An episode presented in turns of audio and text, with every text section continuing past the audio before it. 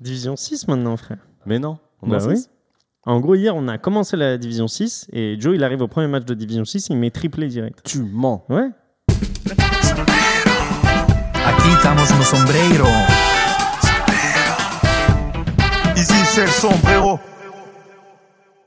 Bonsoir à tous et bienvenue dans Sombrero. On revient aujourd'hui pour décrypter la 36e journée de Ligue 1. Et oui, il en reste plus que deux. Et pour décrypter cette journée, retour de l'équipe titulaire avec Baptiste. Ça va ou quoi Ça va les gars Ça va ou quoi Willux Salut les gars Après deux semaines, euh, deux semaines d'absence, t'étais où? T'as fait quoi? Mec, j'ai fait le tour du monde. Je suis rentré en France, euh, je suis rentré chez moi. T'as bien respecté ta quarantaine, hein Bien sûr, 7 jours de quarantaine à la maison. T'es Non. reparti le huitième. non mais grave, c'était grave cool. J'ai pris des petites vacances, je suis bien là, j'ai la patate. On t'a beaucoup demandé, hein. on a cru que ton absence était liée aux éliminations euh, du PSG, mais au final tu reviens juste après l'élimination alors que vous étiez qualifié. Donc euh, On peut en parler, hein, de façon, si tu veux. on supporte le club même dans la crise, hein, même dans les petits moments. On a vécu bien pire, ça c'est rien encore. c'est vrai. Toi, t'en penses quoi du, du fait que je vais commencer avec une petite question comme ça mais... déjà. Ouais, non, non. Mais tu vois qu'il y ait des, des supporters aujourd'hui qui soient vraiment pas contents et même parfois qui réclament le, le départ des, des Qataris, de QSI, etc. parce qu'ils trouvent que c'est mal géré en ce moment. Quand tu as connu euh, 2000 2007-2008, c'est clair que toi, tu es plutôt dans quel, euh, Bah, quel état d'esprit? Je comprends pas comment tu peux être nostalgique de, de cette époque. Tu vois, il y a des mecs, je l'entends très souvent, qui se rappellent de l'année, on a failli descendre avec Amara Diané. Ils disent Amara Diané, waouh, merci, tu es un sauveur de l'équipe. Eux, c'était des vrais gars, ils avaient des valeurs. Si je te rappelle bien cette saison-là, c'était une saison où les mecs, on a eu des embrouilles avec les joueurs parce qu'ils voulaient une prime pour se maintenir. Genre, si on leur donnait pas une prime, ils allaient nous faire descendre, tu vois, c'est con. Donc pour moi, non, ça me manque pas. Ce qu'on a là, déjà que je puisse vivre une finale de Champions League, une demi-finale de Champions League, que je sois déçu d'être éliminé par City euh, 2-0, 2-1, bon bah ça va, euh, il y a pire dans la vie quand même. Et euh, par rapport à ce que a l'habitude de dire Baptiste quand il dit, par exemple, avec euh, le, le Qatar, maintenant il n'y a, plus trop en fait de respect de l'entité du club, etc. Ça, c'est différent. c'est peut-être Ouais, Excuse-moi, je t'ai interrompu, mais en fait. C'est un tout. Mais ça, il a toujours été. Je pense que des joueurs qui ont vraiment respecté l'institution parisienne, on n'a pas eu 50 000, on a eu beaucoup de mercenaires, ça arrivait à Paris. Et dans le foot en général, tu as de moins en moins de respect de l'institution. On pourra avoir ce débat, mais c'est pas lié proprement à Paris. Tu vois. Donc toi, t'es enfin, euh, t'es clairement dans la continuité de, de QSI et t'as- Oh, je suis très bien. Merci déjà de ce qu'ils ont fait au club. Tu vois, maintenant, on est, je crois, on est, j'ai vu dans Forbes, on est passé peut-être euh, une dans les 10 mais plus grandes marques du monde. Tu vois, on est la plus grande ascension sur les 5-6 dernières années niveau marque, puissance de marque. c'est calculé par rapport à quoi ça? Euh, revenus générés, audience, euh, je sais pas, il y a plein de petits paramètres. Et là, le PSG, c'est une marque. Tu vois, c'est une marque reconnue comme ce serait euh, les Lakers aux États-Unis, etc. C'est vraiment une marque puissance du sport. Et quand même, félicitations. Maintenant, les gens, ils regardent Paris, on n'est pas ridicule. C'est bien quand même. Bah ça dépend en fin de match euh, un peu quand même. ça dépend, dans le milieu arrive. football mondial, t'es euh, en tout t'es cas, encore, enfin, t'es encore décrié, mais bon, après, c'est c'est une autre chose. Mais bon. Plus maintenant, plus après la Super League, maintenant, les gens, ils nous kiffent. hein. En tout cas, je suis content que vous soyez là, les gars. Ça faisait longtemps que je vous avais pas, qu'on n'était pas réunis au final tous les trois euh, pour pour faire ce, ce petit podcast. Et en plus, il reste euh, plus que deux épisodes euh, parce qu'il nous reste plus que deux journées de Ligue 1. Donc, on s'approche du dénouement et aujourd'hui, on va parler euh, du coup de cette euh, 36e journée qui vient de se terminer. Du coup, avec le LOSC qui prend de la distance par rapport au PSG, avec euh, le ralentissement pour la lutte de la, de la cinquième place et euh, toutes ces équipes entre la 14e et 18e place qui se tiennent entre euh, trois points. Donc encore pas mal de batailles, même si on voit beaucoup plus clair qu'il y a quelques semaines où il y avait vraiment une course incertaine pour le titre et pour toutes les positions. Et à la fin, je voudrais avoir votre opinion euh, sur, euh, sur la règle des pénalties, euh, vu qu'on en a vu pas mal cette saison et encore une fois cette journée avec des pénalties contestés, accordés, désaccordés, des pénalties qui ont pris 6 minutes pour se faire review à la VAR, etc. Donc je vous demanderai, vous, comment vous voyez la règle aujourd'hui et comment vous l'amélioriez et quelles sanctions vous metteriez à la place de celles qui sont aujourd'hui. Et on aura aussi un petit euh, guest de stadium, du coup, au, milieu de podcast, euh, euh, pour voir si William, pendant ses vacances, a repris du poil de la bête et va pouvoir s'imposer contre Baptiste. Le dernier jeu qu'on l'a fait, je l'ai tapé Baptiste. hein. Vous vous rappelez, devinez le, le palmarès? T'as tapé des mains. ouais. Messieurs, commençons tout de suite du coup par la Ligue 1 et le débrief de cette 36e journée. Euh, on a eu euh, du coup une victoire euh, de- du LOSC sur le RC Lens pour le Derby du Nord dès vendredi soir, 3-0. avec un, un doublé de hum, Yilmaz et un but de Jonathan David. Le taureau. On a eu ensuite euh, samedi une victoire de, du FC Nantes 3-0 euh, sur les Girondins de Bordeaux. Donc Aïe, euh, Bordeaux aïe. qui perd et euh, qui suit, on va dire, euh, ce que nous avait dit Robin euh, la semaine passée.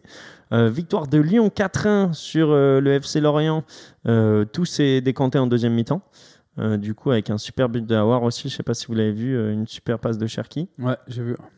Et ensuite, du coup, le- le- la journée s'est finie hier, le samedi 9 mai, avec euh, la défaite de Marseille euh, au Chaudron. Donc deux, dé- enfin, deux victoires pour la Saint-Etienne sur l'Olympique de Marseille euh, cette année. Et euh, Angers euh, qui s'impose du coup contre Dijon 3-0. Euh, Dijon, franchement, même euh, le, le gardien, il a mis un but contre son camp avec son dos et tout. Ça faisait de la peine.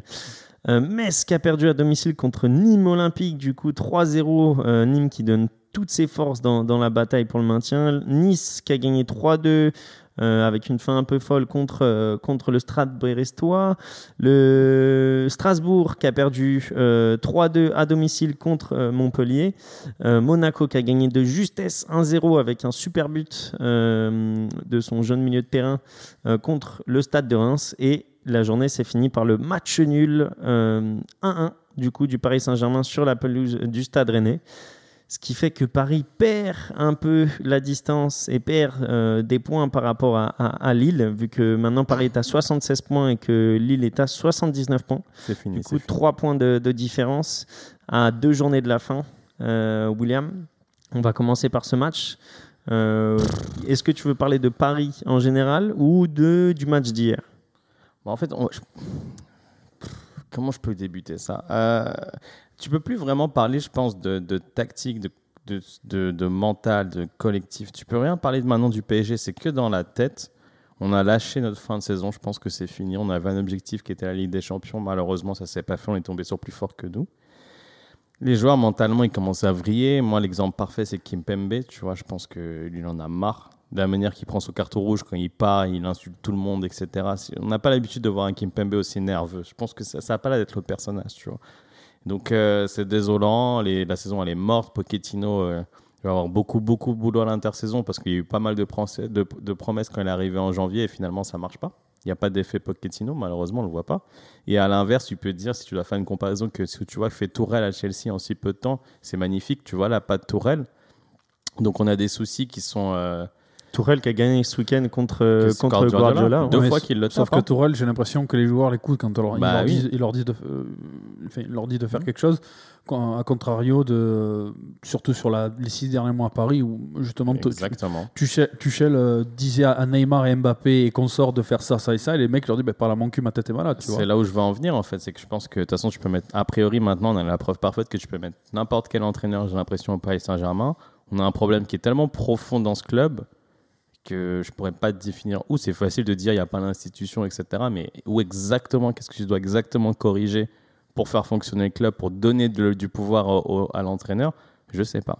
Ben, Je sais pas. C'était une des questions de l'équipe. Il y avait un article, bon, je suis pas abonné, mais, euh, mais le titre c'était, enfin la question c'était, euh, est-ce que Paris, euh, Paris impossible à, à coacher quoi? Bah, C'est ça le problème. Le problème c'est que Paris, toi tu le disais à juste titre il y a, il y a quelques semaines déjà, tu disais ouais, Paris des fois on le voit trop comme un comme, comme un chéquier. Et, euh, et au final, on voit pas, euh, comment dire, il n'y a pas une institution qui, qui se dégage et qui euh, finalement doit être respectée. Et Bah, au final, ce qui est, ce ce dont qui je est pas parlais déjà trouvé, au début, tu vois. Ce qui n'est pas trouvé, c'est l'équilibre entre la marque dont parlait William, donc une marque qui est en Mhm. Sûr. croissance exponentielle sur les dernières années, et le- la, la compétence sportive, on va dire, et la Exactement. performance sportive. Euh, parce que forcément, euh, pour faire une marque, bah, il faut des assets et des atouts à faire valoir, euh, autant marketing que, on va dire, des, des produits financiers. Et il faut aussi, à côté, avoir une performance sportive. Et je pense que entre les deux, bah, il y a une- un équilibre à avoir que tu n'as pas forcément dans d'autres clubs. À Chelsea, tu as déjà une, une- une- un rayonnement, on va dire, international qui est déjà acquis. alors Aujourd'hui, tu n'as pas de star. comme nous. hein. Exactement. Mais c'est qu'aujourd'hui, je pense que l'objectif du Paris Saint-Germain est beaucoup plus, comme tu l'as noté dès les premières minutes du podcast, sur faire grandir la marque que sur euh, Ouais, faire perpétuer euh, les performances Il n'y a pas une corrélation. En fait, ça, ça avance pas au même rythme. On est passé tellement fort dans le côté marketing, puissance de marque, ça allait tellement rapidement, tellement fort que malheureusement le sportif, on n'arrive pas à le faire suivre encore. Et, et ce que je disais avec Baptiste, enfin vous deux, on était dans le même euh, WhatsApp, on en discutait il y a quelques temps après l'élimination contre City, c'est que quand on s'élèvera enfin la pression de la première Ligue des Champions, ça va aller beaucoup mieux. Je suis sûr qu'après, le club va être génial. Mais c'est comme Chelsea avant ou après la Ligue des Champions. Avant la Ligue des Champions, c'était un petit club, sportivement parlant, même s'ils avaient les moyens après le rachat d'Abramovich. Sauf que là, dès qu'ils l'ont gagné, maintenant, on se dit que c'est un club, euh, c'est fait partie des top clubs européens, euh, personne ne remet en cause. Alors, Ouais, mais Chelsea, a, je pense. Alors, si tu compares à Chelsea, moi je trouve que Chelsea a gagné son- euh, de son aura, euh, même avant déjà qu'elle gagne la Ligue des Champions. Et je vais te dire qui en fait leur a donné de l'aura. C'est à l'époque où non, où Mourinho. euh, alors oui, Ouais, il, bah, il c'est les recrute. deux en même temps. il, en il- même il temps. recrute Drogba, mais il ne recrute pas que Drogba. Par exemple, tu avais Lampard déjà dans Ah, moi, ce que l'effectif. j'allais dire, c'était Lampard, Terry. Tu, tu C'est te des rappelles joueurs qui ont fait l'histoire du club. Mourinho, il récupère le Ah, club. Lampard et Terry, ils ils sont font- déjà là. Je suis d'accord avec toi, mais Mais ils ils font sont- l'histoire parce qu'ils gagnent au final. Ils gagnent. Si jamais ils auraient gagné, oula, ma phrase, euh, bon, si tu me comprends, S'ils s'ils n'avaient jamais gagné, Mhm. peut-être qu'on se dirait pas que c'était des grands joueurs de l'histoire au final, Lampard ou Terry. Ah, mais c'était tellement bon. Enfin, Bah oui, après, parce que Mour- c'est passé dans un Oui, processus, comme tu dis, avec Mourinho, etc. C'est Exactement, passé dans ouais. On un fera, on fera le débat un jour sur qu'est-ce qu'un grand joueur qu'est-ce l'époque qui fait qu'on dans l'histoire. Pour en revenir au PSG et surtout à la Ligue 1, c'est pour ça que moi je peux pas analyser vraiment le match d'hier. On n'est plus dedans. Le titre, on l'a perdu, mais on l'a pas perdu hier. On l'a perdu il y a très longtemps. Moi, en janvier, si vous avez écouté encore les anciens podcasts de Sombrero, j'y croyais beaucoup. Je me suis dit, on va le faire. Mais j'avais jamais anticipé que Lille allait nous taper en confrontation directe. Dès qu'on s'est fait taper par Lille en confrontation directe, c'était terminé. À partir de là, on a lâché Lille et ils vont jamais lâcher. Comment tu penses que Lille va perdre? Ils sont dans une. Bah, on, on peut switcher du coup euh, sur Lille et parler de la, la performance qu'ils ont fait parce que euh, dans Sombrero on disait que du coup le match piège pour les Lillois c'était ce derby euh, du coup du, du Nord contre le RC Lens et on se rend compte que dès les premières minutes euh, le RC Lens est super bien rentré dedans bon avec un penalty accordé on en reparlera dans la deuxième partie du podcast peut-être un peu gentiment mais à la fin ils ont réussi à, à quadriller et à, à enfoncer le clou même avant la mi-temps parce que la mi-temps il y avait déjà 3-0 avec aussi un deuxième but euh, resplendissant euh, de, de Burak Yilmaz, une frappe des, des 30 mètres euh, Quel mule. plein Oh. Lulu. Qu'est- Qu'est-ce que, enfin, quand tu dis que Lille va pas, enfin, quand vous dites que Lille va pas lâcher, euh, Baptiste, toi, je sais que étais, euh, tu disais dès les premières heures que Lille allait euh, gagner le, le championnat. Est-ce que tu les vois encore tenir cette, cette série de, de victoires jusqu'à la fin? Ouais. Moi, je les vois parce que dans la tête, ils sont là, en fait. Dans la tête, là, euh, Galtier leur a fait rentrer dans la tête déjà depuis quelques matchs, peut-être 6-7 matchs. Voilà, les gars, maintenant, le morceau, euh, si vous voulez le, le manger, vous pouvez, vous pouvez y arriver. Vous pouvez y arriver. Donc, euh, moi, enfin, j'ai jamais. Alors, j'ai douté un petit peu euh, de, de la capacité à Lille à gagner au- euh, euh, sur les dix derniers matchs parce que c'est vrai qu'ils ont cramé des jokers. Mais le fait que euh, Paris en fait perde énormément de plumes et que derrière les, équipes comme Monaco ou Lyon avaient déjà quand même accumulé beaucoup de retard avant, même si c'était sur le retour, on va dire, euh, je me disais bon, euh, ils ont le luxe de pouvoir griller quelques jokers. Et au final, là, les matchs qu'ils devaient gagner, les matchs vraiment couperés sur les cinq derniers euh, matchs, ben, ils les gagnent, ils vont les gagner à. Paris. Mm. Euh, euh, et Yilmaz qui, euh, qui brille de mille feux alors que euh, il a mis du temps à, trouver sa place dans dans l'effectif. Là, il met 15 buts en Ligue 1 comme ça, alors que je crois qu'à la trêve, il n'en avait même pas la moitié.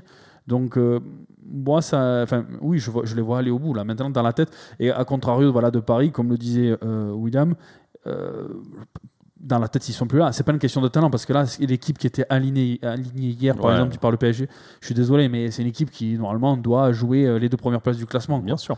Euh, donc euh, là, c'est voilà, quand tu as dit Maria, Neymar, tu as Marquinhos derrière, tu as Navas, voilà, tu as, Kipembe, voilà, tu as, quand même une équipe qui n'est pas non plus dégueulasse en soi. Euh, dans la tête, ils y sont plus. Et Ouais. Lille, ils y sont. Ouais, pour en revenir à Lille, hier, ils font un match aussi. Enfin, c'était samedi, pardon. C'était pas hier. Ils font un match super sérieux. Tu vois, même le but de David, c'est un super beau but. hein, mais Ilmaz, oh, quand t'as un attaquant comme ça, pff, là, je suis en train de regarder le deuxième but qu'il met. Là. Oh là là là là, la frappe, elle est incroyable. Par contre, le penalty, les gars, euh, on en reparlera tout à l'heure, mais pour Ouais, moi, il n'y on- a pas penalty. il y a Ouais, bah jamais pour moi non plus. Donc c'est pour ça que j'avais envie de faire, euh, faire ce débat aujourd'hui. Mais je pense que le, le LOSC était supérieur quoi qu'il en Bien soit. sûr. Euh, donc euh, une belle victoire. Rappelons que leurs deux derniers matchs, du coup, ça sera contre Saint-Etienne et contre Angers, euh, deux équipes qui sont maintenues en Ligue 1 et qui ont strictement plus rien à jouer.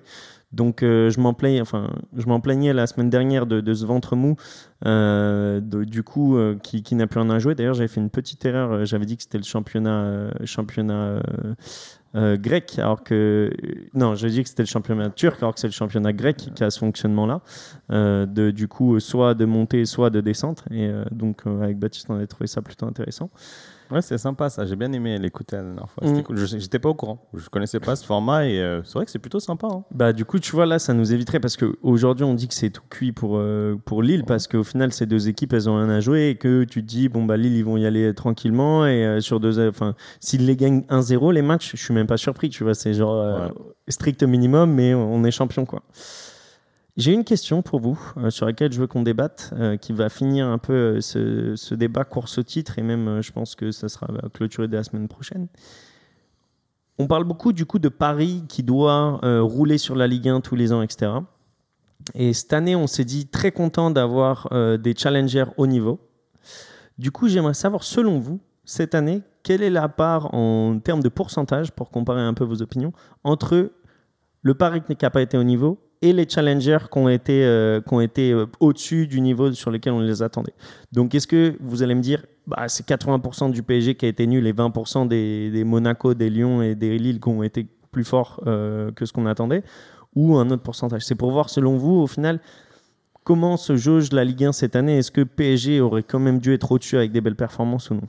Avec le recul, maintenant, au vu de cette saison, même si elle n'est pas terminée, euh, quand tu regardes, si tu veux, euh, l'effectif des équipes qui sont euh, en haut du tableau, donc Lille, Paris, Monaco, Lyon, et après même Marseille, sur les cinq qui doivent être les cinq gros du championnat, tu te rends compte que sur le papier, si tu regardes bien, comparé au PSG, le PSG le joue deux fois dans l'année.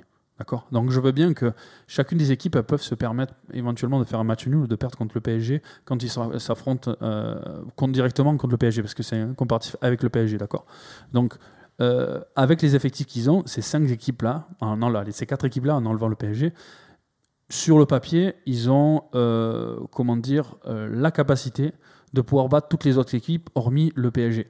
Donc j'ai envie de te dire... Après, tu as les confrontations directes. oui, aussi. après tu, après tu as les confrontations directes. Donc et c'est c'est là, 8 matchs au final au total. Ouais, mais là, on fait la comparaison tu, par tu- rapport tu au fais que la PSG. comparaison Oui, oui, par rapport au PSG, tu vois. Donc ça veut dire que Lyon est capable de euh, battre Monaco, euh, Lille, euh, Marseille, et Marseille est capable de, etc. Et, et- et ainsi de suite. Sauf que euh, là, euh, si tu regardes bien, le PSG, bien sûr, était deux crans en dessous. C'est sûr que sur le papier, les mecs, euh, de but en blanc, tu sais très bien que c'est l'équipe au-dessus.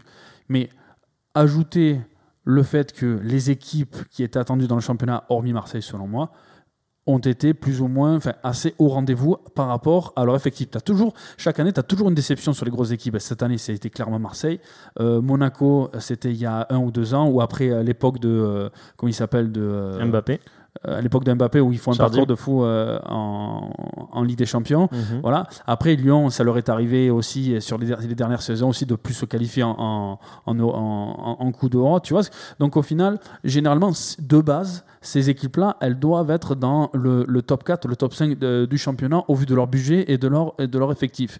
Or, cette année, ils ont tenu leur rang et ajoute à cela, bien sûr, tu as une part euh, apportée par le PSG, un, pour- un pourcentage apporté par le, PSG euh, du fait qu'ils ont, euh, bah, ils ont été un à deux, deux crans en dessous, c'est tout. Donc, si je t'écoute, pour, pour, euh, parce que j'ai bien compris ce que tu voulais dire, mais pour répondre à ma question entre les pourcentages, tu étais parti sur un 50-50 et à la fin, tu dis le PSG était deux crans en dessous. Donc, si tu dois répondre en termes de pourcentage, Moi, tu je dis à quoi? 20, enfin, ils ont, ils ont, euh, ils ont biaisé le truc en fait à, 20 à 30%, j'ai envie de te dire, en regardant les effectifs de chaque équipe. Tu vois ce que je veux te dire? Donc 30% PSG, 70% euh, Ah, ah, tu, ah, vous, vous le faites comme ça. Euh, j'ai envie de te dire, j'ai envie de te dire 65-35, 65%. De la faute du PSG et 35% c'est parce que les mecs sont bons. Non, le contraire. J'ai envie de te dire 65% parce que là, euh, le PSG, ils se battent seul contre quatre équipes. Tu vois ce que je veux te dire? Ouais. Plus des compétitions à non, côté. Je vois ce que tu veux dire. Plus des compétitions à côté parce que le PSG et euh, la Coupe de France, ils, veulent, ils vont la jouer à fond. on Euh, le championnat, enfin, je veux dire, tu Tu sais, je regardais un truc très bête pendant que tu faisais ton raisonnement, parce que j'étais plutôt d'accord avec ton raisonnement. J'ai regardé le nombre de points que les équipes ont, ont fait les dernières saisons. On, on enlève la saison 2019-2020 parce qu'elle n'est pas arrivée à terme. Mhm. Mais genre 2020-21, là on est à 79 points pour Lille, 76 pour le PSG. Si tu reprends la saison 2018-2019, le PSG finissait à 91 points. Cette Mhm. année, on fait 8 défaites alors qu'on en avait 5 totalement sur la saison 2018-2019. Et même si je repars 2017-2018, on finit à 93 points. Et Monaco qui fait une saison incroyable est à 80 points. Alors que là, Lille est à 79 et si tu leur ajoutes 6 points, ils vont finir à 85 points, tu vois. Donc en fait, je pense que les concurrents sont plus ou moins au même niveau qu'à l'époque, sauf qu'on en a plus. D'habitude, on en a un seul concurrent, alors Et que là, là, on en, a, on en a deux, trois de plus. C'est là. Là que je suis d'accord, donc ça là, peut ouais. rajouter. Mais je pense que c'est vraiment le PSG qui est vraiment en dessous. Donc pour répondre à ta question, je dirais plus ton pourcentage, mais à l'inverse. 65% le PSG qui a Ouais, niqué vu- vu- et 35% le, les Parce que les Lillois, ils font leur saison. Mais si tu regardes les autres saisons, la même saison, bah, sûrement ils qu'ils n'auraient pas gagné. Ils la font pas. Bah non, même s'ils font la même En saison, gros- je pense qu'ils la gagnent pas forcément. En qu'il gros, le PSG à son niveau. Il c'est pour ça. faudrait, il faudrait euh, un- un- un- une moyenne des points du Prix, champion sur euh, les dix dernières années. Ah. Non, des dix dernières années. Je pense que c'est ce qui fait Et la je te le différence. dis, je te le dis parce que euh, chaque année c'est à peu près la même chose. Euh, Quand c'est 100 pas points. quand c'est pas Paris champion, c'est 80 80 points. Marseille, nous on a été en 2010 euh, champion si je dis pas de, de bêtises avec seulement 79 points. Tu vois, c'est bas. Monaco, Et- ils sont champions à 95. Et nous, Ah, Paris, c'est- on n'est pas champion à 87. Alors que cette année, on Cette sera année, encore pas cette, année, champion. cette année, Lille ils perdent que trois fois, ce qui est, Ce qui est ce qui est, ce qui est un parcours de champion. Mais ils font Monaco. 10 matchs nuls. Ce qui est Et 10 énorme. matchs nuls, c'est énorme. Donc moi, tu vois, euh, pour rebondir là-dessus, je dirais que c'est vraiment un, un 50-50 ou 55-45 pour Paris, parce qu'au final, euh, Lyon a élevé son niveau de jeu par rapport à l'année dernière, où ils n'ont pas fini en, en- en Ligue des Champions, mais parce qu'on a eu aussi une saison biaisée l'année dernière.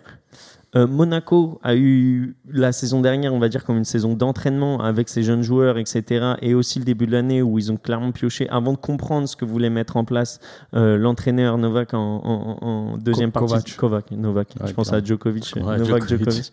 Euh, Novak en deuxième partie de saison. Et Lille, je pense que bon, on en a déjà parlé pas mal pendant, pendant ce podcast avec euh, l'effet euh, Galtier et tout ce qu'il a mis en place lui depuis du coup quelques années. Donc je pense que ces équipes, quand tu regardes, euh, 73 points pour un, pour un quatrième, troisième, c'est un parcours normal. Donc je pense pas que ces équipes, elles aient fait un parcours fantastique. Lyon, ils ont perdu 5 fois, Monaco, ils ont perdu 8 fois, 10, 10 matchs, matchs nuls. Donc c'est des, des choses au final qui sont pas exceptionnelles. Monaco, pour moi, c'est exceptionnel. Monaco, quand ils gagnent le championnat de France il y a, il y a Ouais, bien 3 sûr. ans, c'est exceptionnel parce qu'ils font un vrai parcours euh, presque parfait. Et là, c'était vraiment incroyable. Là, je trouve que c'est un font trois 50... défaites. 3 défaites, 95 points. 3 défaites, 5 nuls. Voilà, Incroyable. 5 nuls. 5 nuls. Moi, c'est là où je trouve que le. Ah, ils ont marché sur la Ligue c'est 1 à ça. cette époque-là. Là, pour moi, c'est vraiment 50-50 parce que peut-être que le PSG s'est dit la Ligue 1, c'est entre parenthèses parce qu'on met tout sur la Ligue des Champions. Et on l'avait aussi euh, dit euh, il y, a, quelques podcasts euh, ouais, ils font, ils font euh, abstraction de la Ligue 1. Ce qui, pour moi, n'est pas gênant à partir du moment où tu gagnes euh, la- Ligue des Champions. Bien sûr. Et là où tu dis maintenant que ça me gêne, c'est que tu perds la Ligue des Champions et le match d'après, bah, tu lâches aussi la Ligue 1. Bah, moi, ça, ça, ça, ça me dérange. Donc c'est pour ça que je mettrais peut-être plus 5% à cause du PSG. Ouais, je suis d'accord Euh, parce qu'ils n'ont pas du coup les, les nerfs assez solides pour aller au bout, même après une grosse déception. Et surtout avec le comportement qu'on a vu euh, à la fin du match contre City. Et là, comme tu l'as dit, avec Kim Pembe, euh, qui est une- un comportement plutôt significatif. Ben, alors, pour revenir à ce que disait, alors, on est plus ou moins quand même euh, sur la même longue- longueur d'onde pour ju- justifier aussi ce que je vous dis cette année, dans le sens où il y a plusieurs équipes qui sont au top. Si, tu- si tu regardes bien les quatre premières places, le, le quatrième, par exemple, Lyon, ils ont 73 avec deux matchs en moins. Imagine, allez, ils en prennent allez, ça- quatre- ah, deux matchs en- les deux matchs qui restent. et deux, enfin, deux matchs en moins. Donc, Mhm. imagine, tu, ils, ils- ils prennent les 4 points. On va dire 77. Si tu regardes le quatrième de la saison complète 2018-2019, le quatrième, il a 66 points. Tu te rends compte? Donc, si tu veux, les- c'est pour ça que je te dis, les, on va dire, les quatre premières équipes euh, ont euh, beaucoup, enfin, bien mieux marché que. euh, que ben, que- Et après, euh, parce que les, parce que les derniers ont été beaucoup moins bons aussi. Ouais, je pas regardé, c'est pas, c'est pas bête. Non, parce que bah, pas beaucoup moins bon, mais tu vois qu'au final, le, le ventre mou dont on parlait, bah, c'est, c'est- et si on se retrouve maintenant un 14e qui, est prêt à descendre, 17e. T'as un dernier à 18 points quand même. C'est Ouais. chaud. Mais, euh, et alors que Guingamp était à 27 tu vois, en Ouais, 2018-2019. C'est très grave. Donc, mais, et, et Monaco, et là, c'est là où ça justifie un peu ce que je vous dis, c'est que tu en as toujours un, des fois, qui euh, chie. Donc là, c'était Monaco en l'occurrence, et c'est Saint-Etienne qui avait fait jouer un petit peu le trouble, fait pardon, en finissant quatrième. Mais si tu regardes le nombre de points, ben Marseille en cinquième, on, euh, on finit en 2018-2019, on a 61 points. Et là, on a euh, on est à 56, ouais, voilà, c'est presque pareil. Si on gagne les deux derniers matchs, on sera à 62 points. Donc là, on va dire que concentrons-nous sur les quatre premières places. Je dis que les quatre équipes ont, on va dire, un petit peu mieux, euh, hormis Paris, ont assez bien marché par rapport aux, autres saisons. C'est pour ça qu'ils accumulé au fait que Paris soit pas, bah, soit pas au niveau non plus de la Ligue 1, euh, du niveau qu'il devrait avoir. Ça, ça donne ça cette année, voilà.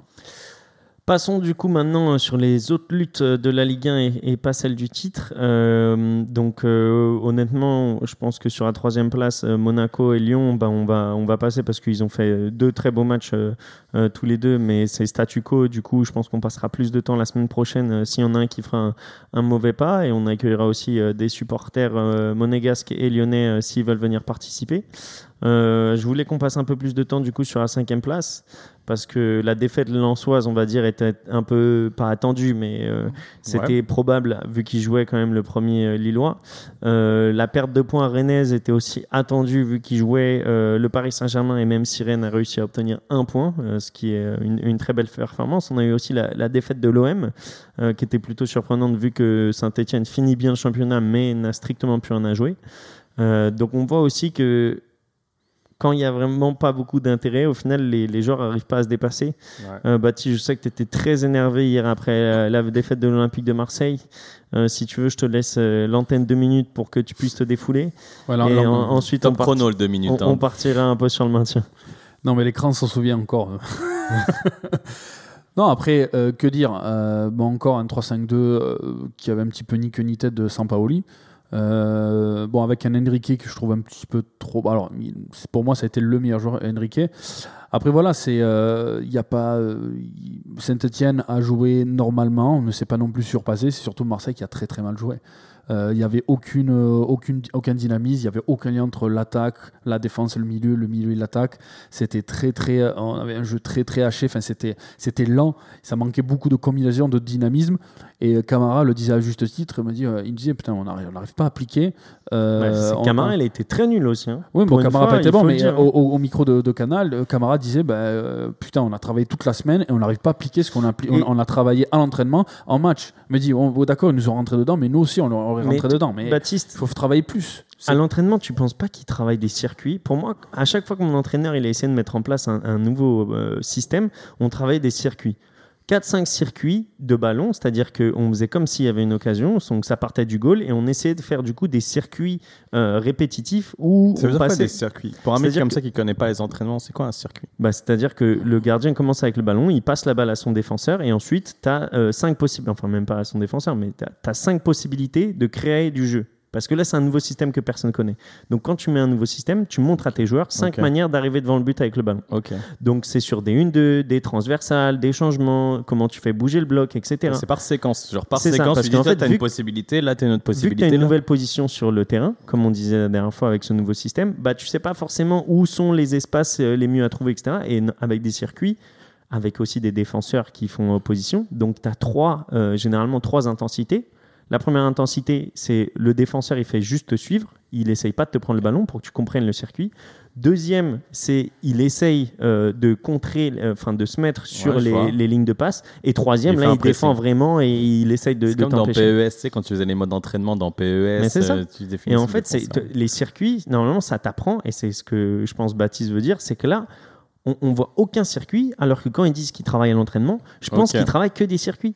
Et ça fait encore plus de peine au final. Ouais, c'est qu'ils ont pas la- Après, pff, après- Ils sont pas assez intelligents pour l'apprendre, tu penses Pour l'assimiler, c'est trop compliqué Bah, pour moi, eux. je, je, je reste, je passe sur les 3-4 derniers, 3-4 derniers podcasts. Je vous disais, moi, le 3-5-2, c'est déjà, il faut que tu aies un entraîneur dès le début de saison qui recrute ses, joueurs euh, en fonction de, ce, euh, de, ce, de cette Système. tactique.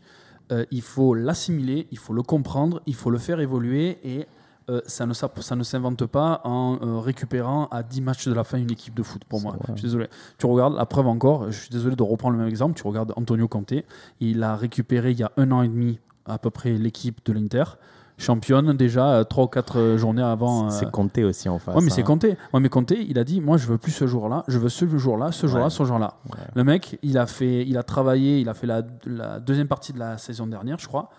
Euh, et, euh, et cette année, bon, ben, il, a, il a écrasé la, presque la concurrence. Donc, T'enlèverais qui là dans le- Parce que j'ai la formation devant les yeux, je vois ton 3-5-2. T'enlèves quoi? T'enlèves Tovin, évidemment, il part au milieu. T'enlèves Payet en pointe, car rien à faire en pointe. Lirola, il a fait plutôt une un bon match, Lirola, de ce que j'ai vu, non? Ouais, c'était, c'était C'est pas dégueu, hein. L'ensemble, l'ensemble a été pas très très bon. Euh, Balerdi fait une couille, euh, clairement. Ces trois défenseurs axiaux. Mais nous, on dit que c'est la faute de Balerdi. non, mais, il fait une couille. Mais, est-ce que euh, c'est vraiment la faute de Balerdi, vu que, bon, il loupe son dégagement Mais en fait, sur le marquage, c'est à Luis Enrique de le prendre, ce, ce joueur-là, au final. parce que Nordin, il vient de l'aile au final. Non, et et- et c'est sur le positionnement, je suis d'accord avec toi. Bien sûr que c'est de la faute de Balerdi, mais faut pas mettre que sur Balerdi. Mais parce justement, en Enrique, qu'est-ce qu'il branle en, Oui, euh, en latéral gauche Alors que euh, pour moi, Enrique, il doit aller, euh, il doit aller beaucoup plus haut. Mais ouais, mais qu'est-ce qu'il qu'est-ce qu'il faut en tant que latéral gauche Le Bah, c'est le Enrique 3-5-2, c'est le Ouais, mais 3-5-2. oui, je sais, c'est pour ça que bon, Enrique, il a pas fait un mauvais match. Mais sur le plan défens- défensif, qu'est-ce que tu veux lui euh, que- Le, truc, but d'un 3-5-2 offensif, c'est que défensivement, t'es 5 défenseurs. Donc Luis Enrique, s'il fait pas les Oui, c'est pas efforts, un défenseur. Euh, Le truc problème, c'est que Luis Enrique, c'est un tu milieu- dois avoir un, un latéral offensif. Tu dois Exact- pas avoir euh, l'inverse. Tu dois pas avoir un, Un- milieu de un- terrain qui défend. alors. Bah, Lirola, c'est un défenseur offensif. Oui, Exactement. voilà. C'est pour ça que ça a mais plus de sens. Enrique, Enrique, à la base, il a aucun, aucune compétence défensive. On l'a pas Ouais. recruté pour qu'il défende. C'est vrai que là, ça paye. Euh, tu vois ce que je veux te dire? Donc pour moi, déjà, euh, la tactique. Alors lui, selon Sampaoli, avec les forces en présence qu'il a, qu'il a, qu'il a sur le moment T, il a dit bon, moi c'est cette, euh, cette Bah, tactique ça, que je. Nagatomo. Moi, honnêtement, je préfère Luis Enrique, non? Pff, ouais, entre la peste et le, pas le choléra, parce que Excusez-moi, il y avait qui? Nagatomo et qui d'autre vous avez? Bah, À ce poste-là, il n'y a que Nagatomo que tu peux mettre. bah, tu peux. Et Luis Enrique, il est trop offensif pour ce poste-là. Oui, il- Bien sûr, et c'est il pas un est trop offensif. Tu le vois sans le Donc but, alors hein. Ballardi fait une couille, oui, tu peux dire ouais, Ou il- t'avais Amavi qui revenait dans le groupe. ouais, mais à ma vie, vous Il a eu quoi, Covid ou blessure? Blessure, Ah blessure, non, ouais. blessure depuis ouais, euh, mois. Et euh, Mhm. un peu moins, ouais, trois mois. Euh, donc du coup, pour, pour terminer, voilà.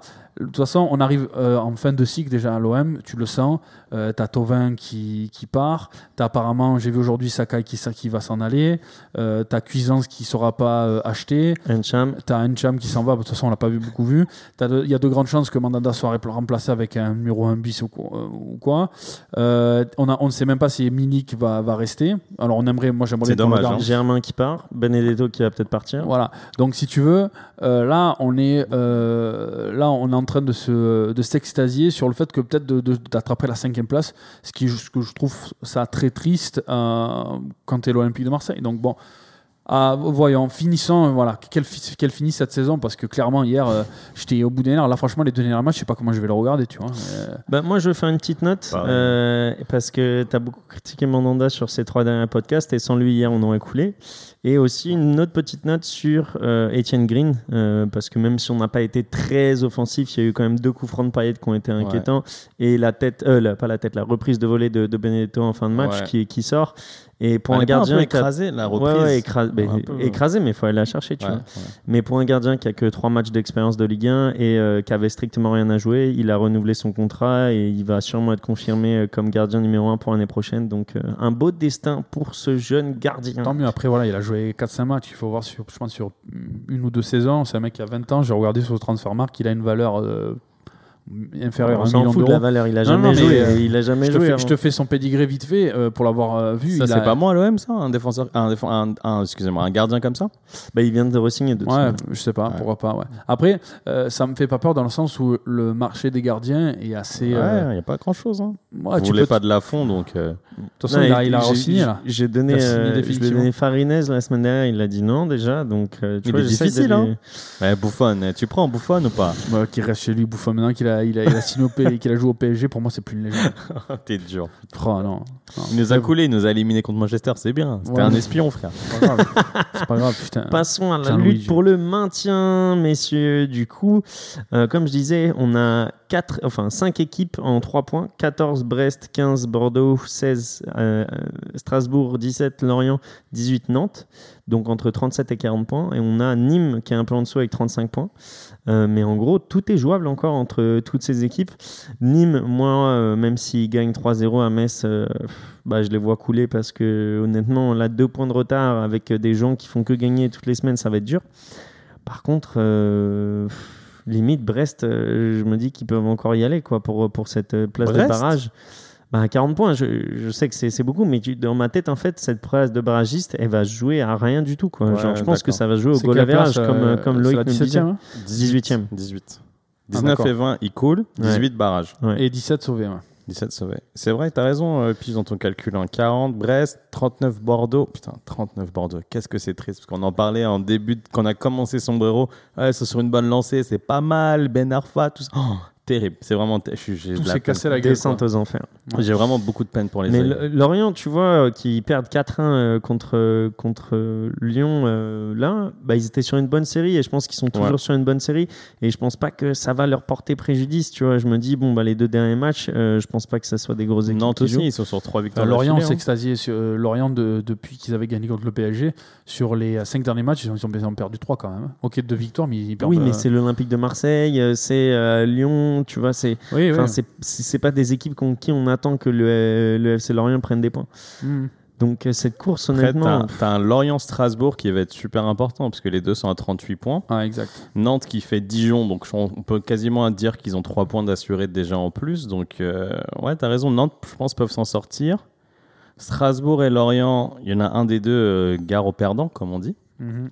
Même match nul, en fait. Les deux, Ouais, exactement, pas. parce que Lorient-Strasbourg, là, s'ils font match nul et que Nantes, que Nantes Nantes gagne, gagne. mais Bordeaux, Bordeaux Bordeaux, gagne. Bordeaux, ils jouent Rennes. Euh, Bordeaux, ils jouent euh, Lens, pardon. Donc euh, Lens, euh, ils ont Ah encore ouais, la cinquième place à Vous jouer. Imaginez si Lorient passe.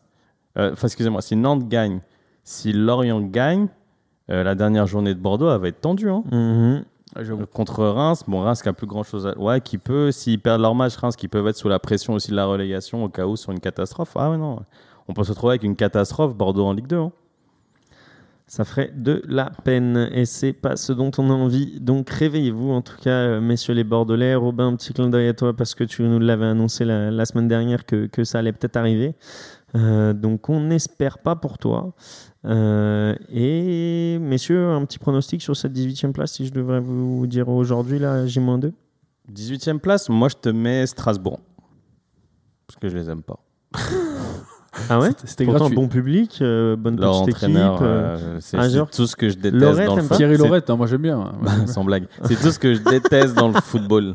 Thierry Loret. Pourquoi Vas-y, dis-nous. Euh, c'est tu vois c'est ce comment t'expliquer Thierry Loret? Tu vois c'est est- la il est- petite non mais je vais Il je est peux pas mauvais, il est non je peux mauvais. pas le dire au micro c'est tout ce que je peux dire je peux pas le dire au micro Non, mais, mais tu le dis de manière euh, polie. non mais sans être en plus mal poli tu vois mais c'est une vision française du foot très beauf très moyenne qui est très euh, à la Eli Bop tu vois à la Anthony non Antonetti euh, excuse-moi Antonetti Metz il fait quand même pas grand mal à la Eli Bop très les gars c'est tout dans les couilles il faut être euh, faut être revanchard surtout contre les Parisiens les Parigots faut leur rentrer dedans etc et je Ah, le tu, déteste tu fais un peu du. ah non, euh, contre Paris. Mais gros, à chaque fois, c'est son festival contre Paris. Alors lui, ils se sent plus. C'est il- ces conférences de presse que tu Ah non, mais je dit. déteste la personne. Je déteste la personne. Et je trouve que Strasbourg mérite bien mieux que quelque chose comme ça. C'est Non, c'est moi, je trouve que un Thierry Loret- stéréotype. Vas-y, Baptiste, ton avis Non, sur pff, Moi, Thierry Lorette, alors je, je- vois où est-ce qu'il va aller, euh, mais là, c'est un petit peu le, le roi qui, euh, qui pèse contre les gueux, mais euh, après. Bah, euh, tu peux avoir beaucoup mieux. hein. Après, euh, non, mais Thierry Loret, euh, regarde ce qu'il fait avec Strasbourg, Tra- Strasbourg ah bah, depuis le début. donc, 16e. euh, non, Ils vont oui, il peut-être passer en Ligue il 2. fait, il fait, il fait 16e, mais regarde l'année dernière ce qu'il fait. Euh, aussi, c'est pas trop trop mal non plus. Enfin, je veux dire, une, une équipe comme Strasbourg qui est arrivée dans la- qui est revenue dans la liste depuis quoi Deux ans? Ça fait deux ans qu'ils sont, ils ont fait 11e quand ils sont revenus. Ouais. Euh, L'année dernière, c'était pas vraiment une saison. Et, L'année dernière, si tu veux la compter, mais euh, ouais, ils étaient là en 2017-2018. Ils avaient fini 15e. voilà. Donc Bah, au final, avaient fini 15e, à 5 points de la 11e, relégation. ça fait 15e, 11e. Voilà, après, voilà, Strasbourg déjà. Alors que Strasbourg, ils ont stagé pendant des années dans les, dans les profondeurs du, du national. Totalement d'accord. Totalement d'accord. Après, je peux comprendre que tu, que, que tu ne puisses pas l'aimer. Alors, je pense que c'est bien aussi. C'est ce genre de mec, quand tu sais que sur le, sur le papier, tu n'as pas une équipe de, euh, de, de folie, tu essaies de greffer une paire de coups Mais c'est ça supplémentaires. que je suis pas d'accord, ça. Mais Mais ça, ouais. ça, mais ça, c'est une vision. Je suis pas d'accord. Tu peux avoir peu de moyens et une vraie et, vision et de du jeu. coup, et du coup, mais non, mais C'est le problème pas des une question de entraîneurs jeu. français. C'est pas une question de jeu. Mais alors, du coup, qu'est-ce que tu le reproches, reproches dans, le, dans, dans le jeu et dans le, et dans le football en général Attirer l'oreille? Ok, d'accord, il a, il a un discours peut-être qui te plaît pas. Mais avec ce qu'il a entre les mains, je trouve que c'est pas non plus dégueulasse, quoi, tu vois. Ah, Strasbourg, ça joue bien. Hein? Strasbourg, ça joue bien. Bah, ils ont mais t'as regardé l'effectif? Non, mais ils ont fait quelques Non, mais tu vois, tu enfin. repars à l'effectif. Je viens de t'expliquer que c'est pas une question d'effectif et c'est pas une question de moyens de produire du beau jeu. Euh, Si tu me parles d'une équipe milieu de terrain qui produit du beau jeu, qui a pas forcément les résultats qu'on avec, on va toujours pas revenir sur Brest. Brest, c'est plus faible que, que Strasbourg. Pourtant, ça joue bien au foot de Strasbourg. Je suis désolé, tu peux pas me dire que ça joue bien au foot. Non, ils ont fait bah, quelques matchs, mais je suis d'accord, la plupart ont été. C'est pas euh, Strasbourg qui développe du beau jeu et c'est pas une question de moyens ou quoi que ce soit. Je hein. te, je te parle pas du, niveau de jeu. Déjà, tu, en parles de Thierry Loret à la base. Je te dis que. on parle de Thierry Leray à travers Strasbourg. Strasbourg développe pas un bête de jeu. Mais on s'en fout. Avec déjà si. ce qu'il a entre les mains, euh, Loret, il, essa- il essaie de, travailler. Comme à l'époque, quand tu, mentionnais Antonetti, des fois Antonetti, il prenait, il prenait Bastia, il prenait, il prenait des, des C'est ce équipes que je te dis, Baptiste. euh, avec très faibles effectifs, ils savaient très bien. À, l'époque, tu te rappelles, Nice, quand ils jouent au stade du Rail, Oui, mais avec, avec, avec leur, Mais leur tribune tu m'as dit, tu m'as dit mot pour mot, Oh, putain, si, avec les moyens qu'ils ont, au moins leur greffe une paire de couilles. Et je te dis non, avec les moyens qu'ils ont, au moins essayer de développer un beau jeu. Ben, dans tous Elle les cas, chacun, chacun, chaque- chacun fait comme il peut. Dans tous les cas, quand tu as, un budget, alors je ne sais pas euh, quel est le budget de Strasbourg? Mais me reviens pas au budget, je viens de te dire, c'est pas une question Ah, de budget. le budget, oui, c'est une question de budget parce que Non, euh, Brest ils ont pas de budget. euh, Brest ils ont pas de budget, ils font du jeu. Ouais, attends, Brest, ils sont à euh, quoi Vous parlez 40 pas- ah, Ils sont à 40 points, Strasbourg, ils sont à S'il 38 vous plaît, points. vous parlez pas de la même chose. William, il parle, en fait, si t'as pas les moyens, t'essayes de donner une identité de jeu, et toi, tu parles d'un budget pour avoir des joueurs. Non. Vous parlez pas de la non, mais même on a chose. même dévié du, du la sujet base, la ba- principal. exactement. La base, c'est l'entraîneur, et l'entraîneur, c'est lui qui développe du coup le style de jeu. C'est pas lui qui va acheter les joueurs, Baptiste. Donc William, il voulait te dire en fait que Loret, il aime pas le style de jeu qu'il met en place.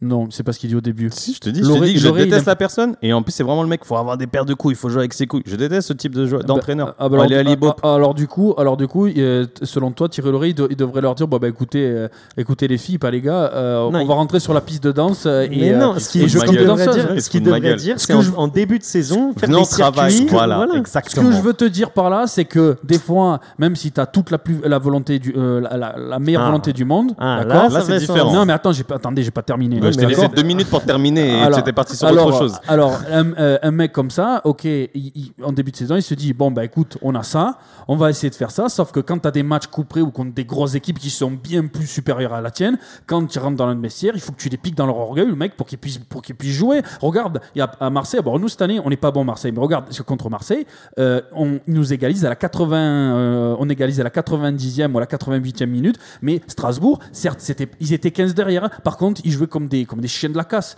Et généralement, des équipes comme ça, tu es obligé de faire ça. Voilà. Donc, Loré, je suis pas un grand fan de lui, mais ce qu'il fait T'es pas avec ce obligé, qu'il a, c'est une, c'est une, euh, une voilà. option. Demain, quand il, quand il joue le PSG, il va leur dire bon ben les gars, c'est euh, c'est camping vacances et, et mettez les euh, mettez les flip C'est tout le on problème arrête. qu'on a en France. C'est c'est- c'est tout le problème qu'on a de la vision du football en France. Mais ça, on a déjà eu ce débat. hein. Bah alors, si du tu vas en Allemagne, ils vont jouer. Le petit contre le gros, il va jouer son match. Au pire, s'il se prend une rouste. Mais de toute façon, comme il avait dit euh, Piche, tu Le- les joues que deux fois, les gros. hein. le problème de la victoire en 98 qui nous fait que défendre. Mais c'est un autre sujet.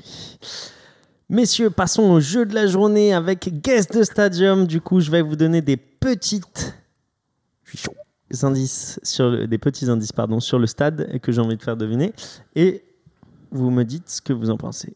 Combien Le premier, on un a- seul stade, un, un seul seul stade ouais. Oh. Mais je donne Attends, des regarde indices ton écran, il peut te voir, il peut te voir là. Tourne ton ordi. Je donne des indices difficiles. Difficile, c'est un stade. hein. Et si je devine le club? Parce que parfois, je connais pas le nom des stades, frérot. Tu connais le nom du stade.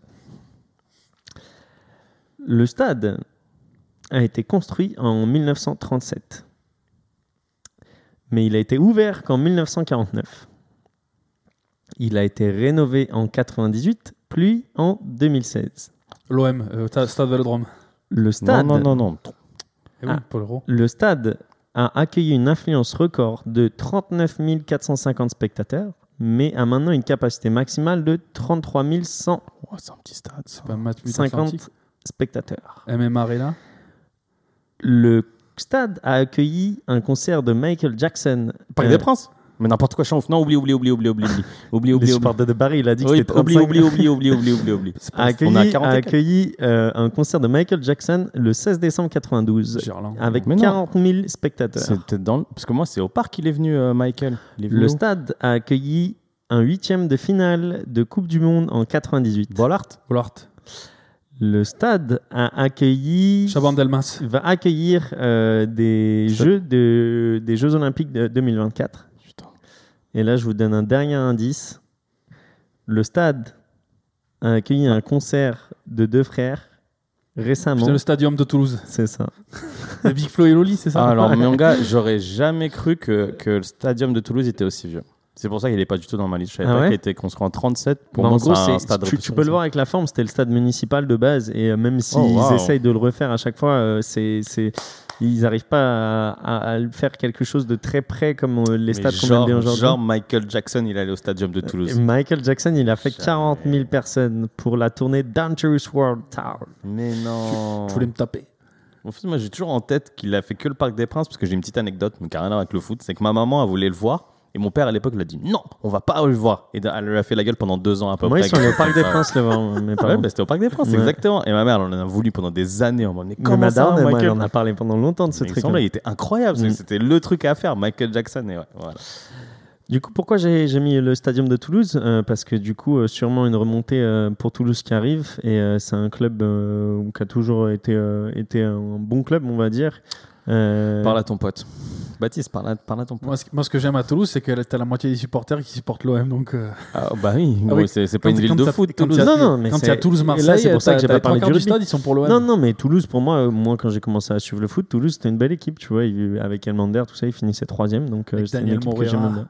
Euh, Achille Manin. en fait, je crois Christophe que- Revaux, je crois que j'aime bien la ville plus que, Je plus pense que aussi, le, mec. le Je club. pense, ouais, je pense Mais que c'est- c'est ça. ça. doit être biaisé dans ma tête, du coup. Parce que le foot là-bas, non, mais la ville Ouais, incroyable. mais euh, ils avaient Très, très ils belle ville, Toulouse. Toulouse, Toulouse, à l'époque sortait pas, euh, pas mal de, de bons joueurs déjà de Ligue 1. euh, euh, Ouais. de son, de bah, Marseille va peut-être aller recruter euh, là-bas cet été. donc, Adli, euh, c'est ça Ouais, Amin Adli. Ami Adli s'appelle. Ouais, ouais, j'ai vu ça. Ouais, pour remplacer Florian Thauvin. Du coup, ah oui, je voulais te dem- te demander, bah, même vous demander avant de, de fermer le sujet. Ouais, vous qui annonce euh, son départ pour Tigres, euh, donc euh, le club de Monterrey au Mexique, euh, à trois journées de la fin du championnat. Qu'est-ce que vous en pensez? Est-ce que c'est respectable? Est-ce que c'est un bon choix de carrière? En quelques mots, hein, Baptiste. Bon, j'ai- j'ai- j'aimerais savoir à quel âge Gignac est parti parce que bon, Gignac, l'histoire elle est différente. Mais bon, 28 ans, euh, clairement, il n'a pas cherché, je pense, le challenge sportif. Après, je ne vais pas l'accabler et l'in- et l'insulter de tous les noms et lui dire, bon, de toute façon, t'es qu'un mercenaire. Bon, quelque part, euh, un joueur maintenant est devenu moitié mercenaire et moitié à, à- accroché à son club. S'il était vraiment, il aimait autant l'OM qu'il le disait, bon, je pense qu'il l'aurait peut-être re-signé. Après, c'était, je pense aussi, Et euh, fin de cycle. 29 ans. Voilà. S'il Bon. a 35, ça fait 6 ans, il arrive en 2015. donc Voilà, donc là, Roto à 27-28 ans, bon, écoute, je pense que ça lui portera beaucoup préjudice. Voilà, je terminerai sur ça. Ça lui portera, beaucoup préjudice, même si euh, il mille de, de mille feux à, au Tigres. Je pense que euh, le fait de jouer au Mexique, ça lui fermera les portes en équipe de France. Et je comp- et, alors, euh, si Gignac, ça l'avait pas empê- empêché de, Quelques empêché mots, de jouer, Baptiste. Mais à, à l'heure actuelle, Tovin, euh, à sa place, tu as des Mbappé, tu as des Martial, tu as des euh, tu Griezmann. comparer, tu Donc au final, je pense que il tu a vas mis- peut-être faire euh, les, Ouais, les, les Jeux. Olympiques. Ouais, ouais, les Jeux Olympiques. T'en penses quoi, toi, Pichou Et non, dis-moi juste, euh, Baptiste, parce que tu as répondu qu'à la moitié de, de ma question. En, ouais, en un mot cette fois-ci. parler, putain. Mais je te dis deux mots. Je te dis juste ce qu'il l'ait fait à trois journées de la fin. Toi, tu trouves ça Ah. bien? Parce que moi, c'est là où je trouve pas ça bien du tout. Pourquoi? Au moins, Mais- c'est pas faux cul. Enfin, s'il a déjà signé, il a déjà signé. Mais il y a combien de clubs qui, enfin, il y a combien de joueurs qui savent déjà où ils joueront l'année l'année prochaine et qui le disent pas? Agüero, tout ça, tous les clubs ça en fin lui de, en permet fin de faire sa, sa tournée d'adieu et tout. Ça me choque pas. hein. Moi, je dis pas Non, mais bien, tu sais que tu vas partir, on sait qu'il va partir parce que dans ce cas-là, tu dis ouais, je vais pas renouveler. Mais là, dire que tu, enfin, poster avec ton nouveau maillot, le club lui a demandé de remettre un- une, une image de l'Olympique de Marseille sur son Instagram parce que les trois dernières photos, Ah, c'était photos moi, de le seul truc qui me choque, c'est que vous le mettiez encore titulaire. Ça m'a surpris de le voir ce week-end titulaire. Je pensais que dès qu'il avait signé à Tigres, il jouerait plus. Le fait de le voir titulaire, je me dis bon. Là, pense- toi, en tant qu'entraîneur, tu l'utilises plus normalement. Ah, je pense que Sampaoli ne voulait pas s'en priver jusqu'à la fin. euh, Non, normalement, tu t'en prives. voilà. De toute façon, Tovin, euh, enfin, tu Enfin, peux moi, t'en moi- priver. moi, hein. per- moi, perso, là, vu le match, euh, de toute façon, en plus, il est suspendu Ouais. pour son dernier match. T'as Donc, vu ça sert à rien. Mm. Donc euh, pff, peut-être ce sera son dernier match. Là, je pense qu'il le fera jouer pour son dernier match demain, euh, enfin, la prochaine journée. Et puis voilà. Écoute, bon vent à lui. Eh, eh, eh, c'est fini, c'est fini. bon vent à lui. C'était deux mots. Bon vent. Bon vent. Ça, ça vous va? Il était reparti. Hein. Il a repris son souffle en plus. Il est regardé, regardé son écran. Bon, bah d'ailleurs, les gars. Va. Messieurs, les pénalties, euh, ça a fait beaucoup jaser du coup depuis l'apparition euh, de la VAR dans le football, on va dire un peu partout, et on voit des, des pénalties sifflés, non sifflés, accordés, désaccordés, euh, retirés, pas retirés, partout autour euh, du coup de, de l'Europe euh, ces dernières années. Je voulais avoir un peu votre avis. Euh, du coup, il y a eu trois circonstances euh, ce week-end qui ont appelé un peu mon attention. Il y a eu euh, Lens-Lille, du coup, avec un penalty accordé pour, pour Lille et euh, validé, du coup, tiré par Yilmaz et marqué. On a eu un penalty pour PSG, du coup, qui n'avait pas été sifflé de premier abord et qui a été ensuite checké à la VAR et sifflé par la suite. Et on a eu le penalty de Monaco qui a été accordé au départ et ensuite annulé, du coup, par la suite. Euh, du coup, moi, je voudrais savoir euh, comment vous vous adapteriez la règle dans le futur pour une plus grande équité, pour qu'au final, les clubs soient tous jugés à la même enseigne, et quelle faute et quel type de main sifflée ou non, et avec quelle sanction? C'est compliqué ta question quand même. C'est pas Ouais, simple. hein. Après, il Non, faut la séparer. Si tu parles des mains, je vais commencer par la fin parce que je pense que c'est ce qui est le plus simple. Mhm. Les Mais mains, je là, pense- c'est vraiment selon toi. Voilà, selon moi, je pense qu'on est arrivé quand même à, quelque chose de pas trop mauvais. Tu vois, dès que c'est en dessous de l'ai- de l'aisselle, si je vous dis pas de bêtises, dès que c'est en dessous de l'aisselle, c'est sifflé. En dessous de l'aisselle, c'est pas sifflé. Moi, ça me choque pas. Tu vois. Collé au corps, pas collé au corps, Moi, pas intentionnel. Moi, il devrait y avoir moi dans tous les cas. Parce que si tu commences à arbitrer collé pour les cocards. Après, c'est vrai que la.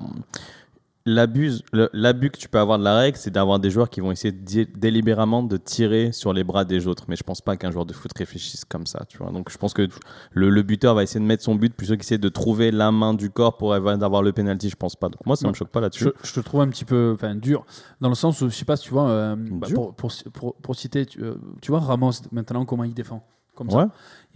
Le mec, Les mains derrière le dos. les mains derrière le dos, comme ça, ou même tu vois, même en Ligue 1, t'as Sakai qui fait beaucoup ça, et bien d'autres euh, Oui, bien défenseurs. Euh, les mecs, ils arrivent comme ça parce qu'ils savent qu'ils veulent pas, ils veulent pas avoir le, le ballon, enfin, qui leur arrive justement sur la partie Ouais. du corps qui est sanctionnable, notamment dans la surface de réparation, parce que euh, Ramos, Sakai ou d'autres, Ouais. en tant que défenseurs, ils- la plupart du temps, quand ils défendent, et ils doivent être, faire, être vigilants, il faut être dans leur surface Exact. de réparation. Donc, à un certain moment, enfin, je veux dire, si pour moi elle est collée au corps, euh, j'ai envie de te dire non. Par contre, la règle nor- normalement, c'est si tu euh, euh, comment comment comment je dirais euh, ça euh, Si tu quand fais tu accentues quand tu accentues que tu agrandis la surface de ton corps et là même même, même si c'est à une- à une vitesse que tu peux pas contrôler, là je suis d'accord, oui, là il y a, il y a main. Alors c'est pas de chance pour toi, mais c'est la règle. Et à un certain moment, il faut mettre des règles, tu vois. Le problème, Mhm. c'est qu'en Ligue 1, Oui, j'ai mais on dit la même chose. Moi, je suis d'accord avec ça. Ouais, La règle ouais. déjà en place, pour moi. Donc euh, mais les mains, les mains, les mains, les même moi je suis d'accord. Une fois Ouais, que ça les accentue la que- surface, même, mais même tu vois même un joueur qui tacle et qui touche de la main, pour moi, il, y a main. Sinon Ouais, le ballon il serait passé. et voilà. Sur les fautes, euh, hier on a eu des, des- des trucs. euh, même, je vous ai pas mal parlé aussi des gardiens, des sorties des gardiens qui touchent le ballon puis qui touchent le joueur ou des joueurs Ouais. qui poussent le, le ballon avant pour ensuite euh, se faire tacler. Mais le, le problème, en fait, et alors je sais, je sais pas les autres championnats, mais le problème en France, malheureusement, c'est que, et à chaque fois, il y a- on, a, on a toujours cité ça dans les, dans les dix derniers podcasts, à chaque fois, il y avait toujours quelque chose à redire sur l'arbitrage parce que le problème, c'est que quand tu vois un match et un autre après, et que tu as des situations similaires ou, plus ou moins similaires ou quasiment les mêmes, tu te rends compte que tu as des décisions T'arrives pas à la même C'est pas conclusion. consistant. Ouais. ils sont, ils sont complètement à côté de la plaque, tu vois. Il y a des fois, tu te dis, il y a des, des mecs, des, des joueurs, ils arrivent, ils découpent le mec d'en face, le mec il prend à peine un carton jaune, il prend un carton jaune. Par contre, il y a un mec qui va faire la Bah, moitié. L'action de Saint-Etienne-Marseille, c'est qui qui part au but? Le, le joueur stéphanois et t'as Alvaro González qui le découpe. Pour moi, Alvaro, c'est Ouais, rouge. Pour moi, c'est rouge. Je pense qu'on est tous Pour- cadres pour rouge. Pourtant, il y a interprétation. L'arbitre se permet d'aller voir la VAR à la fin. Il dit que Que non, il il y a pas parce je- que je c'est peut-être pas le dernier je- défenseur et que la caméra est là que pas. vous savez, autour de cette table, on est tous d'accord. Donc le problème, je pense pas qu'elle soit sur les règles. hein. Je Non, pense c'est que les humain. règles, les règles, elles sont claires. Et si tu veux essayer, pour répondre à ta question, d'essayer d'adapter ça, euh, qu'est-ce qu'on pourrait arranger? Mais on, on revient sur le débat qu'on a eu il y a quelques podcasts. C'est l'arbitrage qui est juste pas au niveau, en fait. Parce qu'une règle, euh, il doit y avoir juste une seule interprétation, ou la, ou la plus euh, close possible. Ouais, la, la plus, la plus proche. proche. La plus proche. Mais le, le- tu ce que te dire aussi je pense qu'il va la faire. euh, Alors, l'avare, on, on, on, on a tous gueulé enfin, dans le monde du football pour, pour l'avoir. Et au final, je pense qu'elle n'est pas encore euh, utilisée du mieux possible. Alors, j'espère que ça s'améliorera au fil des années. Mais moi, ce que j'aimerais, c'est que des fois, sur, sur, des, euh, tu vois, sur des expulsions, deuxième carton jaune, ce genre de choses, ou euh, contestation, etc., le problème, c'est que des fois, il faudrait un peu. Alors, peut-être c'est une règle que je propose, mais par exemple, je ne sais pas si vous vous rappelez, il y a à peu près une dizaine d'années, dans le tennis, on a, on a donné des challenges aux joueurs. Mmh. C'est-à-dire que le challenge par, euh, au joueur qui dit bon ben moi j'ai un doute, je pense qu'elle est pas elle est pas out, euh, elle est in ou elle est in mais elle est pas out. Enfin bref. Et je dis je demande le challenge. tu Et t'en as trois par match. Et t'en as trois par match. Est-ce que quelque part, euh, comme les arbitres, je sais que les, euh, les, euh, les joueurs euh, jouent beaucoup de ça, de, leur, de, de la pression qu'ils peuvent mettre sur les arbitres, ils sont filous, euh, bon, ça fait partie du jeu, etc. Mais quelque part, des fois, le problème, c'est que l'arbitre, des fois, il a envie de croire les joueurs, mais comme il est tellement formaté, oui, mais les joueurs, la plupart du temps, ils veulent te, ils, ils veulent te la Bien faire à l'envers. Est-ce que justement, leur dire, bah, écoutez, maintenant, c'est le capitaine qui doit décider de chaque équipe, vous avez chacun, je sais pas, deux challenges ou trois challenges, en dehors, par exemple, d'une décision arbitrale. Je vois ce que tu veux dire. Parce que la- la- l'arbitre, il va utiliser la VAR à, à bon escient ou pas. Je suis d'accord avec toi. mais Pour moi, ça fait le même souci qu'on a eu avec la VAR quand elle est venue. Moi, c'est plus un problème de. Le football, pour moi, c'est pas un sport euh, avec des phases arrêtées. Donc si tu commences à rajouter de la discussion, déjà que la VAR, je trouve, ça coupe vraiment un match, des actions parfois la VAR pendant Surtout une, là, je deux sais, pas si minutes. vu, je sais pas si tu as vu hier euh, Benzema, ou je crois que c'est Benzema ou Bale, je sais plus, euh, qui a été pris pour un hors-jeu d'un doigt. C'est-à-dire doigt que il y a- ils ont mis toutes leurs lignes, tous leurs pointillés, etc. Exact. Ça a duré 5 minutes et il y avait c'est- le doigt de. Et, voilà, et ça dure hyper longtemps. pas du Donc, foot, tu vois, ça. en fait, ta règle, je la trouve pas, je la trouve vraiment pas bête. J'aime bien le principe, mais t'imagines entre le temps, le mec qui va dire ah non là j'ai encore un challenge, attends je vais te challenger, je vais aller vérifier, etc. Ça rajoute vraiment un côté. Bah, Vous êtes parti du sujet, messieurs, on parlait des penalties. On parlait Ouais, pas mais, des mais au final, tu, tu fais les pénalties, mais ça, ça, c'est la VAR qui rentre en compte aussi. Non, parce que hier, Non, hier, ce que tu veux hier, dire, en ouais. fait, dans les décisions. moi, Donne-nous un exemple, donne-nous un exemple d'un- penalty qui arrive ce week-end. Tu veux discuter par exemple? Moi, je veux te Bah, parler des Lance Lille, pénalties. je t'ai dit, Lance Lille, PSG Rennes et euh, Reims Monaco. Et même, j'en rajouterai un. Et vas-y, on va parler de celui-ci. On va parler de Lyon-Lorient. Lyon-Lorient, il y a un penalty pour Lyon. Moi, je suis d'accord qu'il y a penalty. OK? Mais il se passe un autre truc encore derrière. Il se passe quoi? Le gardien l'arrête. Le gardien l'arrête. Je sais pas si tu vas le voir sur ton résumé. Le gardien l'arrête, mais il a un pied qui est pas sur la ligne quand le joueur euh, commence à, à tirer le penalty. Ok. Du coup, l'arbitre dit on retire. Le gardien avait arrêté. Mais quand le gardien avait arrêté, il y avait aussi un autre joueur lyonnais qui était Qui rentré dans la dans la surface de surface. réparation. Donc choisis coup, laquelle en fait. Exactement. Moi, là, enfin, le gardien, il l'a arrêté. Il est même pas à 2 cm du truc. Tu dois laisser arrêter le gardien de penalty. Enfin, je comprends pas. Je, comment Là, à gauche, je sais plus si c'est Guimarès. Non, c'est Guimarès qui tire, je crois. Donc, c'est Ouais. Paqueta qui rentre dans la surface, etc. Euh, ça, c'est le deuxième. C'est celui qui est bien tiré. Ok mince. Euh, mais, mais en gros, moi je trouve qu'il y a, il y a plein de règles et c'est trop de règles et on ne sait pas quoi choisir et qu'au final, là Bah. c'est- c'est pour un, un penalty qui a été retiré, qui a du coup été inscrit ensuite par Guimarès, alors qu'il n'aurait pas dû être marqué parce qu'il a fait une course misérable et que le gardien a très bien lu euh, sur ce qu'il allait faire. Et Bah, avant c'était sur des fautes. Là, typiquement, pour moi, c'est l'arbitre. C'est pour ça qu'on a quelque chose qui s'appelle un arbitre et c'est à lui de prendre une décision et tout le monde doit la respecter. C'est juste que là, si on se permet même de juger un arbitre, c'est parce qu'on dit que les arbitres sont pas au niveau. Mais il y a des certains arbitres internationaux, ça avait été en Champions League ou en Coupe du Monde, ils auraient pris la même décision. On leur aurait fait non, mais c'est un arbitre qui a tellement un niveau, on lui fait confiance. On serait même pas là en train de discuter. Je pense que dans ton cas de figure, il n'y a pas d'exemple parfait. Il n'y a pas une solution parfaite. C'est-à-dire que ce soit que tu, ou, tu changer la règle. Mais comment tu as choisi là Tu dis qu'il y a une Non, prioritisation mais le des. penalty, je trouve c'est trop dur, tu vois. Pour les mains, peut-être euh, faire coup franc indirect. Enfin, je dis des conneries, tu vois, Non, mais chercher des nouvelles règles pour, euh, pour parce que de toute Mais tu manière, aujourd'hui, on est de habitué au penalty. Il y a déjà trop Oui, de mais règles. que pff, là, tu vois, sur le tirage du penalty, il faut que le gardien soit sur la ligne, il faut que les joueurs ils soient à l'extérieur de la surface. Si tu rentres, etc. Ouais, mais tu vois, ça, c'est- pour moi, Ouais, c'est mais- des règles simples. Ouais, mais je pense L'arbitre, qu'après. la- personne doit rentrer dans la surface de réparation. mais- Il y a un mec qui rentre, tu retires. Exactement. Alors, euh, justement. Non, mais là, ce que- du coup, euh, ton, non, mais dans ton ce que dites, partenaire est rentré. Enfin, Justement, là, euh, alors tu vois. c'est pas juste. Alors, des fois où euh, il y a eu des propositions vraiment farfelues pour faire évoluer les règles du jeu, mais là, ça, pour ça, tu vois, ce genre de choses, moi, ça me dérange pas. Si tu, regardes, si tu prends exemple aussi sur le rugby, l'évolution du rugby sur les 15 dernières années, alors, il y avait Ouais, déjà la VAR. Le, le, le fait, tu vois, de déblayer euh, justement le, le ballon, en fait, de, de, de- lâcher le ballon le plus rapidement possible, tu vois l'évolution du jeu entre il y a maintenant et il y a 15 ans. Parce que c'est justement- grave compliqué le Parce que, rugby. ouais, mais parce que justement, les arbitres, ils- la co- les commissions arbitrales, que ce soit au niveau mondial, européen et même national, Eh, boss. Ils ont bossé et ils se sont dit, ils ont pris entre quatre yeux tous les joueurs, club par club, entraîneur club Ouais, par bah, club, et on leur a dit maintenant, c'est comme ça et pas autrement. Et maintenant, on a Je vais te a- poser une question là-dessus. Ouais. L'argument, je l'entends de vous deux. Je l'entends très bien. Il n'y a pas autant de fédérations que ça de rugby dans le monde. Bah, Le si. f- Ouais, t'as les nations majeures. Dans les même nations temps, majeures. t'as- T'as les sélections majeures. Donc je pense que si tu regardes le rugby, j'en suis pas sûr, hein, c'est une question. Si tu regardes le rugby dans des, vraiment des nations inférieures qui sont en dehors du top 6, top 7, top 8 grandes nations, je suis pas sûr que les- forcément les arbitres soient aussi bons et que tout se déroule sans accroc. Si, parce que la plupart quand même des joueurs maintenant qui jouent dans des... Ils vont jouer en France, ils vont jouer en Ouais. Angleterre, Ouais, ouais, ils, mais vont ils vont- jouer, ils vont jouer dans- dans les championnats. Nouvelle-Zélande, Australie? Ouais, ils vont- ils vont- Japon? Ils vont, ils vont Ah jouer ouais, dans... enfin, des euh, top 10, quoi. Oui, mais ils vont, ils vont jouer quand même dans des championnats où, si tu veux, il y a quand même un certain niveau. Par exemple, je te dis, euh, bah, en parlant de la, la Géorgie, la Géorgie est un pays qui, en fait, qui grimpe au niveau euh, européen. Mais t'as déjà vu un match de rugby en Géorgie? Est-ce que le niveau euh, des arbitres, est-ce que les règles pas ce, que je, veux te dire, juste pour terminer dessus, c'est que la plupart des internationaux qui jouent avec l'équipe nationale, ils jouent en France, ils jouent en Angleterre, ils jouent dans, des- dans, dans les nations majeures. Tu vois ce que je veux dire? Donc au final, les mecs, ils ont le temps d'assimiler les règles. Tu vois ce que je veux te dire? Donc pourquoi pas, euh, pour revenir sur la Ligue 1, à un certain moment, et sur le- l'arbitrage en général, c'est que c'est des questions qu'il faudra, euh, qu'il faut, qu'il faudra se poser, notamment euh, sur la règle des pénalties. Je suis d'accord, toi en tant qu'ancien gardien, c'est vrai que tu aimerais que le gardien, ça soit un vrai face-à-face qu'avec le... Bah oui, mais là, c'est frustrant. qu'avec l'attaquant, enfin le, le- le tireur. Oui, pourquoi là, pas même sur, euh, sur le truc des courses. Là, quand tu regardes euh, Guimarães, sa course, il, va, il part à droite, il va à gauche, ensuite il fait petit pas, ensuite il accélère, ensuite il fait petit pas. Oh non, c'est bon, tu vois. Enfin, euh, pour moi, il faut, comme tu dis, Baptiste, et je pense que le rugby a été un bon exemple là-dessus, et on va finir là-dessus. Je pense qu'il faut être maintenant intransigeant et que tu dises si ton joueur il rentre dans la surface, quoi qu'il arrive, même si le gardien il est sorti, bah ton joueur il est rentré dans la surface, tant pis, tu vois. Parce que là, c'est avantage euh, pour l'équipe qui a loupé le penalty. Je trouve ça triste. Et pour euh, les fautes, les tacles, etc., c'est dès que tu tacles, dès que tu touches, il y a penalty. Comme Ouais, ça, on arrête de tacler dans la surface. Enfin, il y a, y a- et ça nous donnera plus de buts parce que les défenseurs, du coup, ils, ils essaieront de, de défendre avant et il y aura plus de. Enfin, tu vois, c'est faire des règles intransigeantes. Ok.